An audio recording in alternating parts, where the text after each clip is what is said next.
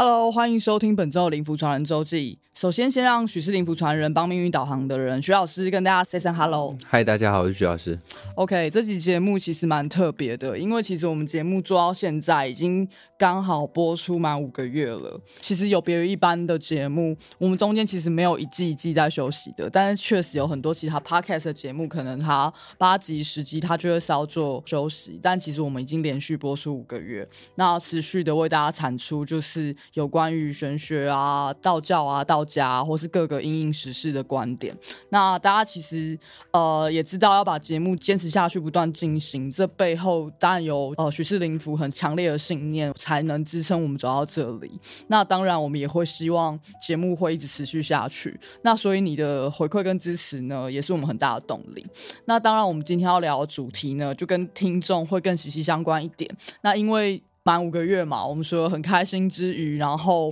我们也要进行开播以来可能收集到几个比较大的 Q&A 的问题，然后都是一些身边的听众啊，然后朋友可能有跟我们 feedback 的一些问题，那我们收集了一些，我们今天可能直接就要在节目上让徐老师一一的回答，那也我们也想要借由这集解开。可能很多听众共同的疑惑，那假如你当然有其他的疑问或其他想要更进一步知道的，你也可以留言告诉我们。第一个问题其实跟许氏灵符的服务非常大的相关，那我也很感谢有朋友问这一题，因为也借此让大家知道灵符产品更深入的内容。然后这个问题就是，呃，想请问老师，服法有一定的有效期限吗？通常是有，但也有可能是无限期的。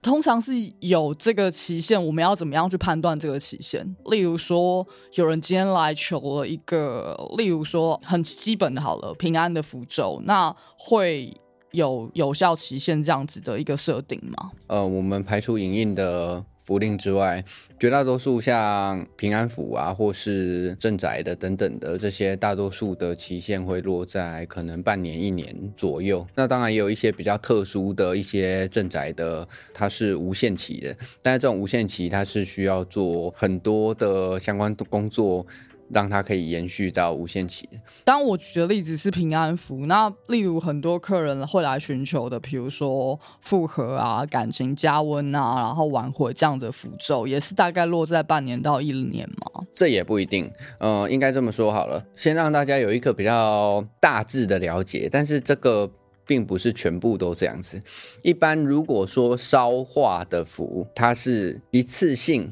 但是它这个一次性可能可以永久，但是也有一些烧化的符，它是一次性，但是它的效果可能是持续一到三天。是按照这个符咒的类别吗？还是使用的方式，或是这个案例的每个案例不同之处，然后来去判断它可以有多久？应该说按照不同符法的相关类别啊，或者是说呃案例上呃所用的不同呃其实有关联。我这边大概举几个例子。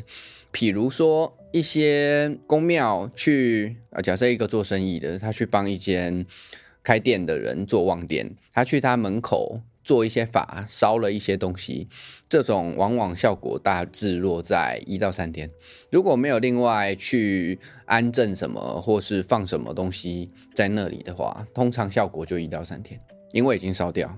那烧掉了，接下来它没有持续的，应该说他们所用的法别的问题啦，所以它的效力不会持续很久，然后甚至了不起五天一周。一般以我这边而言，我比较习惯性让客人享有较为长效的效果。通常我这边效果绝大多数我都尽量满足客人，让他可以效果持续到至少半年。其实我进一步也想要帮听众追问的是，那会。跟随着时间越久，这个效能会越来越弱吗？基本上在它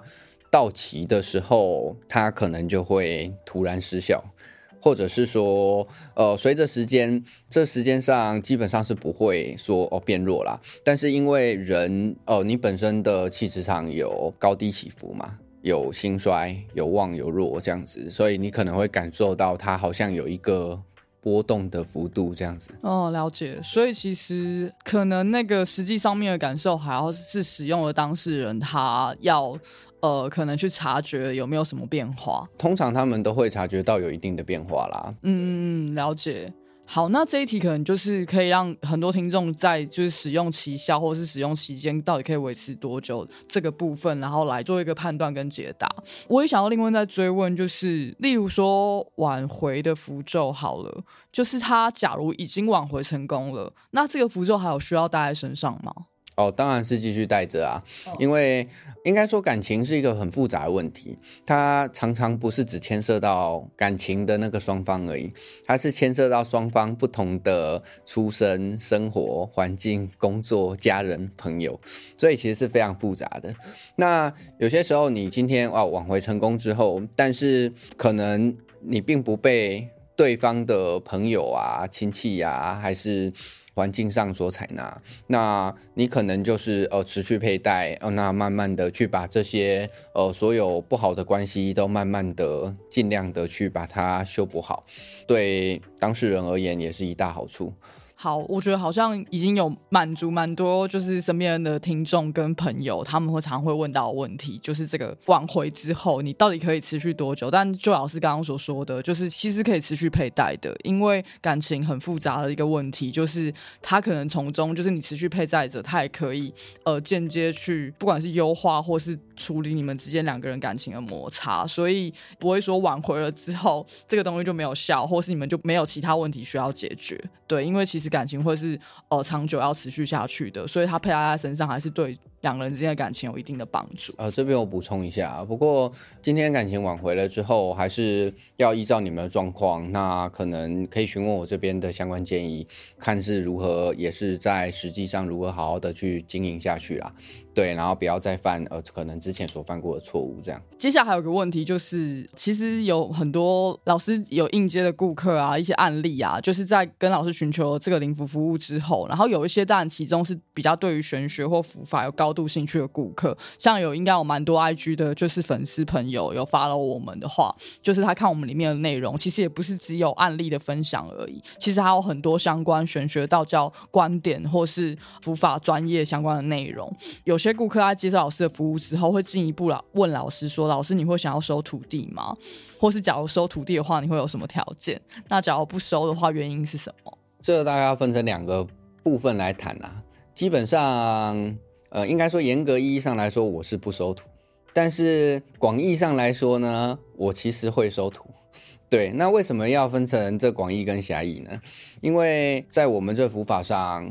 正常来说比较。中高深的符法上，一般来说传子不传女，传内不传外，通常是这样子。它是可能是一个比较既定的规矩。在于广义上来说，哦，我可能会收徒会教的原因在于说，呃，我希望说今天你们自己帮自己也好，自己帮到自己的家人也好，或者是你们愿意哦拿去服务更多的社会大众也好，我希望你们可以去帮助到更多的人。那在这一个部分来说，那我是应该教的。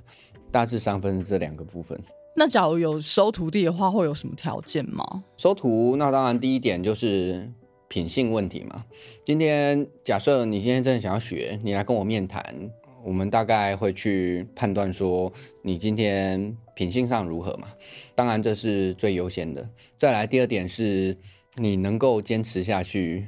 真的有办法愿意去学，因为其实。学佛法没有想象中的这么简单，对，它是一个非常艰辛、非常痛苦的过程。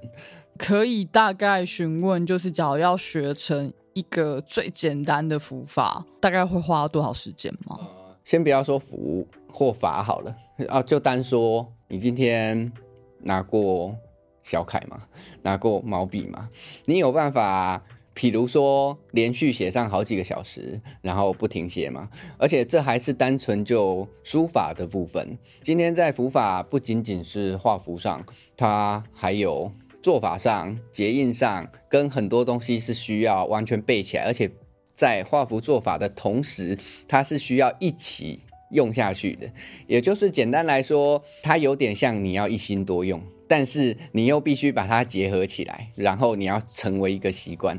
对，所以它是非常困难的。那再来其次是，呃，这也不算是其次啦，但是基本上学府最特殊的地方就在于学府一定要发誓嘛，对啊，尤其是教外人的这个部分上，对天对神发誓，这是一定是免不了的。那至于发誓的内容呢，往往由师傅决定。对，那你徒弟接不接受，就是由你们的便这样子。就是假如是老师收徒弟的话，通常会要让徒弟发什么样子的誓？啊，我当然不会像古代人这样子那么苛刻，一定要你拿三个碗，然后去发这种什么孤药品啊，对啊，那那种发那种毒誓啊。但是最最基本的，比如说你学了，你日后去做什么的因果，你要自己承担，跟教你的师傅无关。这是最基本的。那再来第二点是，你一定不能教任何人，因为讲难听一点，你们没有那个资格去教人。我今天教你们的东西，你今天乱教人的话，你要去想，因为你们对于很多原理上的不懂，如果你们今天去乱教人的话，可能最后会害到你们自己。所以你们不能去乱教人。对，那这个都是必须要发誓，然后再来就是呃，可能会有一些根据我所教的服法，会有一些调整的部分，誓言调整的部分，这样。OK，所以其实老师说，就是在筛选这些，就是矫正要收徒弟的话，在筛选上，其实心性跟你的个性有非常大的关联。然后像老师其实也常跟我分享说，就是很多顾客来找他，他其实在第一时间跟他对话的时候，他就差不多可以大概知道这个人的个性或心性是如此了。哦，当然，对，因为他。呃，一是当然经验非常丰富，然后二是老师班就是有这样子的一个专业的判断，然后也有读过相关，不管是心理学或者相关专业的书籍，所以在其实收徒，我自己个人的想法也是，假如一个符法它是可以影响到一个人的命运，甚至是可以影响到一段关系或是一个家庭，或者是更多人的话，那假如他是一个心术不正的一个一个学徒，那他也有可能带着这个符法，然后去伤害更多人，所以。呃，老师刚刚所说的这个条件，就是假如你今天即使发誓了，然后你还是要去为非作歹的话，那那另外一个保护的状况就是他的这个学徒在外面为非作歹的所作所为，就会跟这个导师和师傅本身没有关联，对，他就必须要自己承担。我补充一下，为什么一定要发这个誓？因为今天我如果不教你，你就不会拿去为非作歹。在因果上来说，假设今天我收了一个图，这个图用我所教的佛法拿去为非作歹或伤天害理的话，那正常来说大概是担一半一半，也就是你今天为非作歹，你自己要担一半，教你的师傅要担一半，通常是这样子，就是一半一半的因果。但是哦，我今天教你，并没有要你去为非作歹，我为什么要去帮你担一半呢？同样的，今天你自己的因果你自己承担，同样的，你拿去救人，拿去做好事，那这所有的福报也都是你的，也跟为师无关。因为其实，在节目开播一开始的时候，就是第一集，就是我们在介绍，就是许世林符和许老师，他是怎么样习得这些符法的内容。其实这个符法是家传的，然后我也想要让怕有些听众其实没有听过第一集，我也让老师大概说明一下，就是他从小什么时候开始学服装，要学了多久，然后中间大概的经历，再跟大家分享一次。那这个可能就讲的比较简短、比较简略一点啦。对啊，我大概从幼稚园开始学，当然幼稚园的时候才刚在学写字啊。那大家可能会不理解，说：“哎呀，幼稚园开始学什么？”那幼稚园就先学背咒跟相关结印嘛，等等的嘛。大概小学就开始，呃，每天都要写毛笔这样子。然后，当然这个过程是，呃，应该说我小时候是被强迫的啦。所以这个过程，那当然会小时候不懂嘛，小时候。大家都有过童年，大家童年应该都会想要出去玩，但是我父亲对我是非常严格的，他会规定我，比如说啊，今天哦毛笔要写多少，或者是哦什么东西要背多少，然后哦我父亲会考我的，对，那只要我毛笔字写的不够好看，或者是我今天东西背不出来，我就是要被打的，就是要被揍的，过程是这样子来的。那所以其实中间有学了大概真的就是学了大概几年，这样子算起来应该学了十多，对啊，十多年，十多年，应该至少十五年以上吧。嗯，对。哎，我也想问老师，就是除了那个就是你的性格跟天性之外，就是会有有没有学学习佛法的慧根这件事情吗？就是像有些人会觉得练某些事情很上手，我乱讲，就是像体育细胞好了，这个人可能。天生就是体育细胞、律动细胞或者跳舞细胞很好。那在学佛法有没有所谓的慧根，或是还是它其实就是只要你苦练、勤练，他就有可能会学会。呃，我觉得是一定是有慧根的，因为像我刚刚有说到说，今天伏法就一个再简单的伏法都不是你所想象的这么简单。我可能今天教你一个很简单的东西，你可能要把这一套伏法熟练的练习一次，我真的没有办法估算要多久。懂，所以其实还就是要有你的个性加上努力，然后你同时可能还要有慧根，所以就是其实条件还蛮多的啦。但不是老师不是没有收徒弟的可能，可是大家可以去考量或者参考一下刚刚老师的说法，就是习得一个可以真的帮助别人或是真的有效用的符法，其实没有大家想象中这么简单。那这也是为什么在现在我们。呃，敢说就是在这个市场上面，其实像徐老师这样子实打实的、很扎实学学好伏法的伏法师，其实应该是非常稀有了。那这个可能也有解决到部分听众的这个相关的疑问。那接下来还蛮多听众想问的，那我们确实也是呃，在这个伏法相关的产业里面，然后就我们所知，当然我们也相信是第一个开设 podcast 频道的这个伏法的公司。呃，是对，所以有听众想问，就是。啊，其实像我们一开始说，就是开设一个 podcast 频道，其实还要准备或是呃要整理的内容、细化内容，非常的繁琐，非常多嘛。为什么老师会还会想要开这个频道？那最终想要达成什么目的？那其实因为作为一个佛法师，就是灵验与否，可能靠的大家口碑传播，然后或者是呃你有看到 IG 上面一些一些广告或是一些内容，那或许就可以让客户找上门。那做 podcast 其实是一个像刚刚讲的，其实蛮吃力不讨好的事情。所以也有一些观众想好奇知道老师为什么想要开这个 podcast，他想要达成的最终的目的还有原因是什么？其实开这个频道最主要是我希望说有一些话我可能只要讲一遍，那它就可以留留在网络上，或是让大家随时想要去搜寻、想要去学习。或者是独自一人的时候，心静不下来的时候，哦，可以去听听看，那或许会对你有帮助，而不是说哦，实际上要一定说要来找我预约，还是怎么样才可以哦听到一些人生的道理，或是对于你现在未来困境的解决方案，而是说哦，今天。开了这个东西，它可以同时让很多人去收听，它可以同时播放。对，那今天基本上你来找我有任何需求或需要我的服务的话，那我基本上是一对一的，而且是需要跟我预约时间的。所以这样子的话，哦，可能在短时间内。哦，我没有办法立即去解决或处理你的问题的情况下，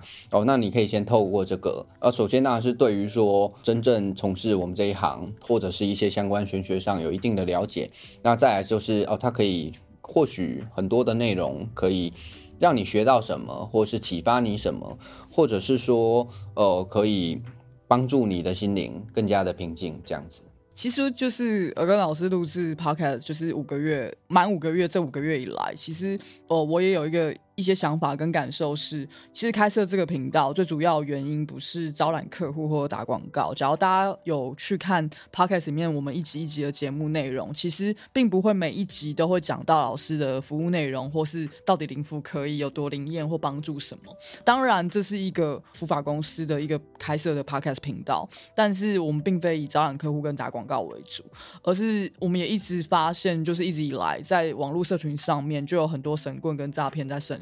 所以有很多网友因为一时的心急，不管是在呃财运上，或是但很重要的是呃恋爱感情问题上面很心急。然后就会受骗上当，所以开设这个频道，我觉得还有一个非常重要的原因，就是让大家知道所谓专业正派的服法师，他应该是如何，他应该是这个服务应该是要怎么运行，才是符合这个这个合法合理的，然后来去避免让更多的人去因为社群上面的一些呃很不孝业者的广告，然后受骗上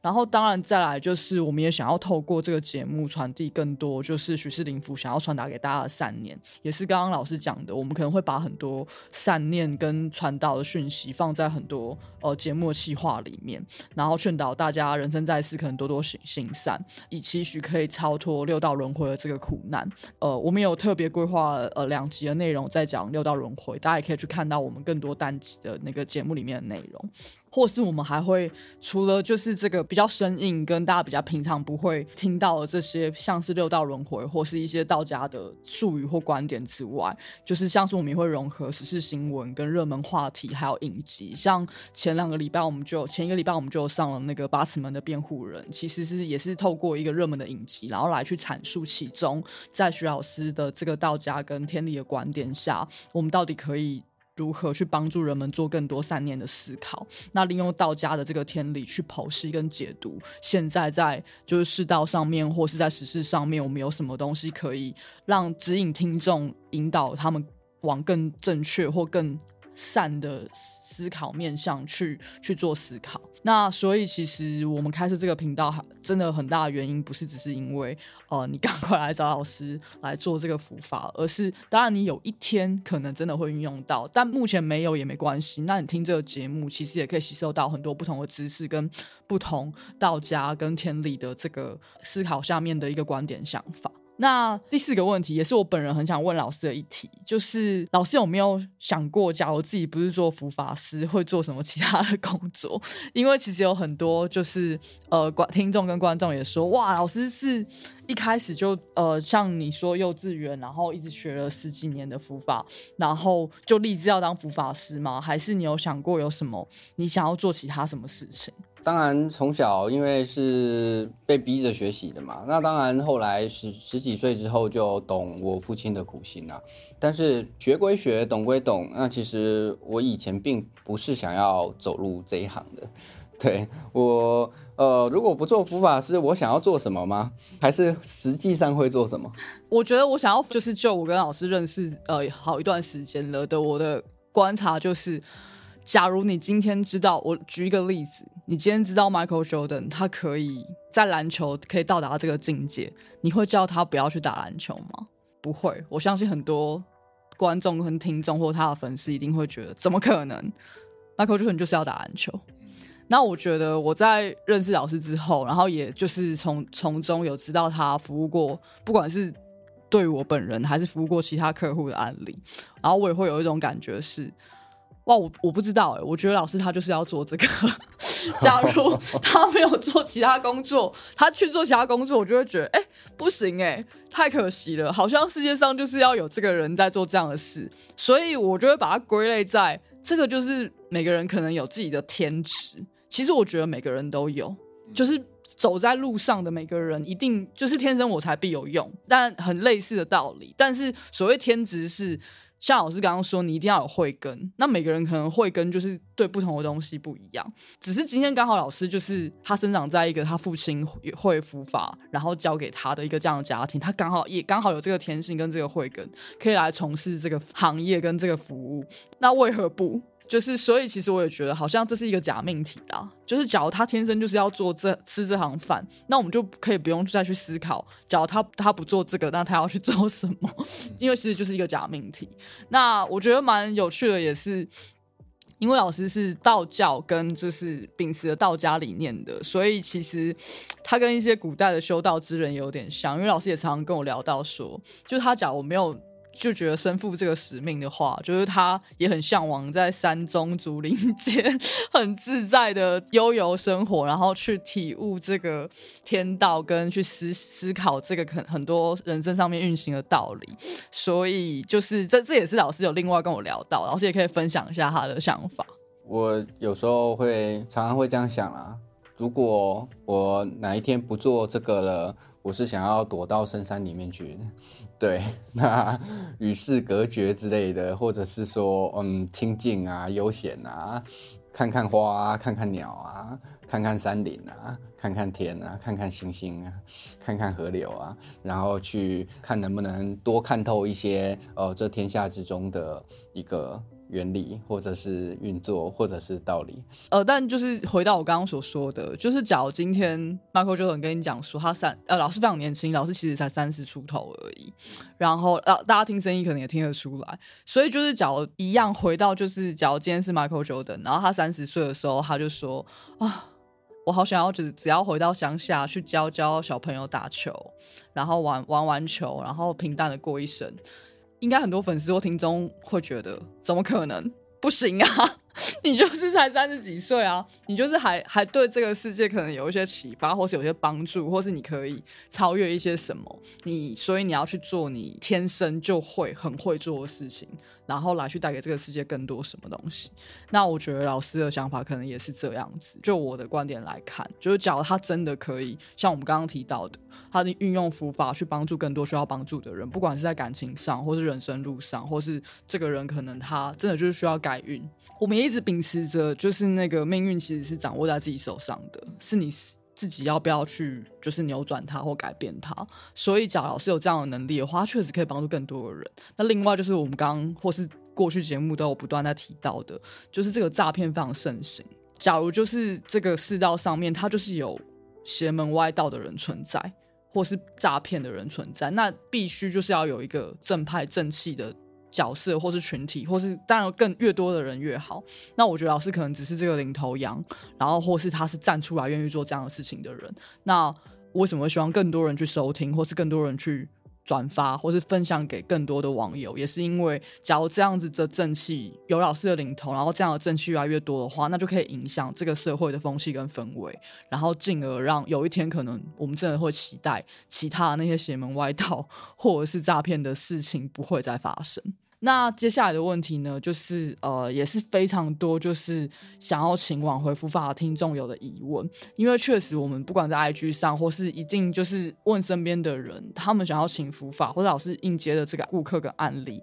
个案，其实最多的还是感情挽回的问题。那他们其实有蛮多人会想，你们可能有在其他一些，但多半可应该就是不孝业者，或是你们可能有去。不管烧过很多蜡烛，请过很多佛牌，然后都没有没有效用，但是他们也都标榜着，就是哦，可能三个月内就会比较有效，三个月后比较无效，也会想要问老师说，为什么断联超过三个月就没有挽回的余地？这个是真的还是假的？还是就老师的判断或经验上，可以跟呃听众分享一些什么？好，首先我先说明一下，就是我并不知道外面的一些业者也标榜三个月啦，但是哦，我从以前我就一直会跟大家说，三个月是一个分水岭。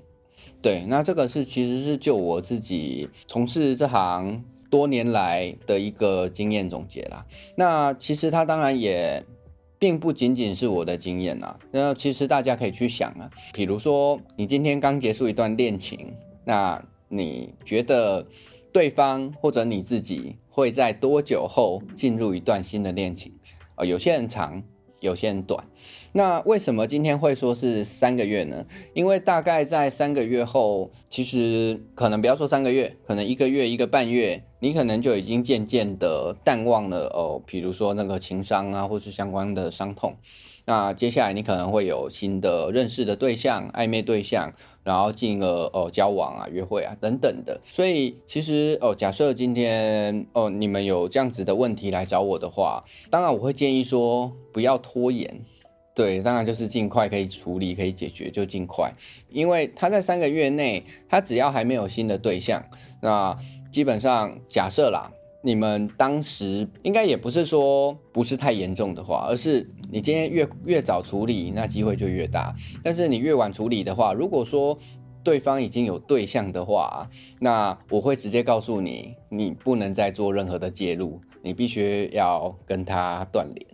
因为你今天如果去介入他人的感情，这是违背天理的。而且常常在超过三个月后，其实对方是会有对象的。时常是这样子啦，所以哦才会说三个月。其实就是也常听老师讲这些如何要就是把握黄金的时间，然后来做挽回感情的动作。那我自己也觉得，不管是不是要用伏法，只要是你要挽回一段恋情，本来就是要趁对方对这个恋情还有情愫，跟他还在那个还还没有忘了你，跟还很澎湃的状态下，然后去做挽回，可能几率也比较大。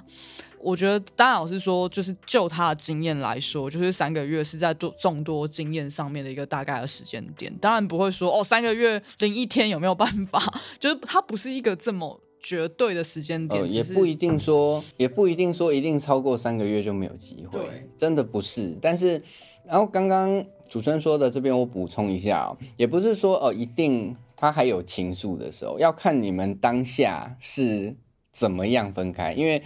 呃，想必很多人知道，或是有周遭的人，他们当下分手的时候是分的非常非常难看的那一种，然后甚至是影响到彼此的家人啊、家庭啊、朋友啊，然后都闹得非常难看啊，甚至把人家一些事情都抖出来啊，然后搞得非常非常难看，甚至还有官司那种有的没的。对，如果是这一种的话。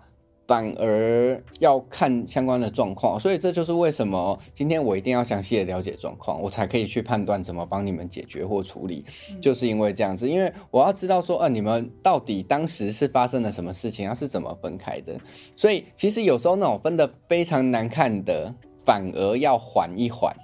而不应该急于一时。对，你反而不能太急着想要去挽回，因为他现在。还在那个情绪上，呃，甚至他们是一个集体的情绪，他们集体都恨你这个人哦，所以你在这个时候想要挽回，反而可能会欲速则不达，假给你弄花花这样子，所以其实都是要考量哦当下的状况，然后再去决定说哦要怎么样去妥善的处理是最好的。对，老师，我觉得刚刚老师的补充也非常精准，就是因为。我们没有办法说死，就是因为每个人每段恋情的感情相处的状况真的太复杂了，对，就是有千万种可能在其中。那这也是为什么老师在，就是我们不管是在任何平台上面跟大家说，哦，你有什么问题可以找许志林夫，你一定要先加官方赖咨询的原因。你无法你留一段讯息说，老师我大概是怎么样，然后我们交往多久，什么时候吵架，然后什么时候分开，就有办法判断要怎么做或可不可以做。其实。我没有办法。他必须要去知道更多你们详细的对谈内容，什么时间点发生了什么事，为了什么事情分开，分开之后又发生了什么，非常巨细靡遗，然后要花非常多时间进行来回的咨询跟探讨，才有办法去理出，去建议你们最好的解决办法，然后提供更精准的这个服务给各位顾客，所以才一定要加先加入官方的赖咨询，这是为什么我们一定要加加入官方来的原因。呃，加官方。赖是主要是留资料跟进行预约啦，对啊，实际上咨询都是对我，我这边没有什么打字的咨询或线上的咨询啊，你一定都是跟我当面，或者是你就是直接跟我通电话，对，因为这样子是最精准，因为文字没有温度。而且文字很多东西是不准确的。那今天你跟我通话或当面的时候，如果你有讲的不够准确的地方，或是什么地方有遗漏需要补充的部分，哦，我会引导你们，或者是我会去问你们，我会可能会写详细的会谈记录，然后去帮你分析说，哦，你的相关状况，然后进而我们去建议说，哎，我们用什么样的方法去解决，然后接下来给你什么样的相关建议，这样子。因为大家一直很在意那个是不是三个月，就是我身边也有朋友像我刚刚讲的，那三个月零一天就不行吗？那一个月是不是就更有机会？那才分手七天是不是一定就可以？那刚老师其实也。完整回答了，这不是什么时间上问题，而是跟跟你你们两个人之间相处的细节内容息息相关。所以有些状况是老师说的，只要集体在一个仇恨的状况下，两个人都恨到对方已经恨你恨到不行，那你可能在隔天挽回他，是可能会假定弄包啊，或者是更有反效果的，搞不好是要缓一缓，然后让他淡忘了这个恨之后，然后再去做一些什么比较好。很难去跟你说是不是三个月。那当然老。是有刚刚说是不是超过三个月都毫无可能，但就是要看这个人的个性跟对方的个性跟心性，所以老师才为什么会